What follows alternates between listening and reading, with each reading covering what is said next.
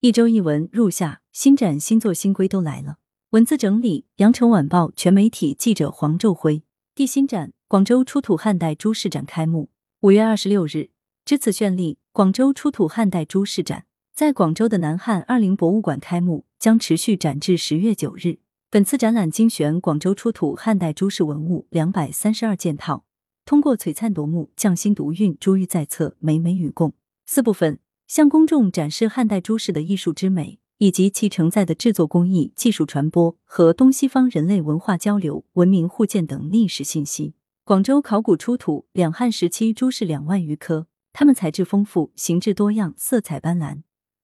且来源广泛，见证了岭南与周边地区，特别是与东南亚、南亚、西亚及地中海沿岸地区通过海路进行的贸易往来和人文交流，为人们重现了汉代番禺。珍奇荟萃、商业繁华的生动历史画卷。反侵权，网络作家联名反对搜索引擎侵权。五月二十六日，中国版权协会发布了《二零二一年中国网络文学版权保护与发展报告》。该报告指出，网络文学在高速发展的同时，面临着盗版侵权的三座大山：盗版平台、搜索引擎和应用市场。二零二一年，中国网络文学盗版损失规模为六十二亿元，同比上升百分之二点八。保守估计已侵占网络文学产业百分之十七点三的市场份额。网络作家月关作为行业代表发出倡议，呼吁搜索引擎和应用市场停止侵权。广东省网络作家协会、上海市网络作家协会等二十地省级网络作协以及十二家网络文学平台，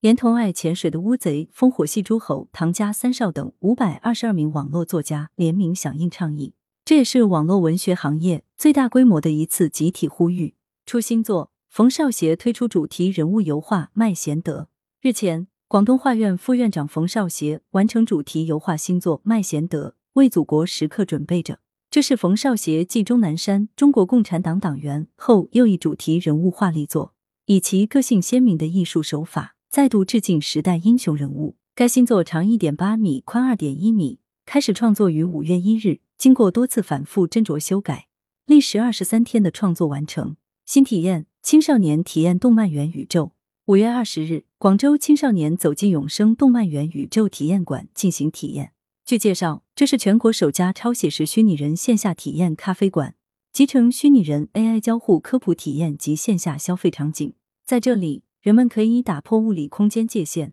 通过 AI 交互链接虚拟世界，实现跨次元互动，完成一场关于元宇宙、虚拟人以及虚拟技术的科普体验。上新规，网络剧六月起持证上岗近期，网标网络剧片发行许可证走入了大众视野。作为使用网标后的零零一号网络剧和网络电影，《网络剧对决》网络电影《金山上的树叶》的正片前都有一个以“网络视听”四个字为主体的朱红色片头。根据国家广电总局的最新要求，自今年六月一日起，将对网络剧片正式发放行政许可，非遗晋级。广东公布第八批省级非遗项目。广东第八批省级非物质文化遗产代表性项目名录在日前公布。此次公布项目共一百一十五项，其中四十三项为新增省级非物质文化遗产代表性项目，七十二项为前七批省级非物质文化遗产代表性项目名录扩展项目。截至目前，广东共有人类非物质文化遗产代表作名录项目四项。国家级非物质文化遗产代表性项目一百六十五项，省级非物质文化遗产代表性项目名录八百一十六项。本批公布的省级非遗项目包括广府饮茶习俗、普宁铁笔金漆画、捉鸡向移民落籍、梁溪传说、潮州玉雕、客家服饰制作技艺、潘茂名传说等，突出了岭南文化特色。来源：羊城晚报羊城派，责编李丽。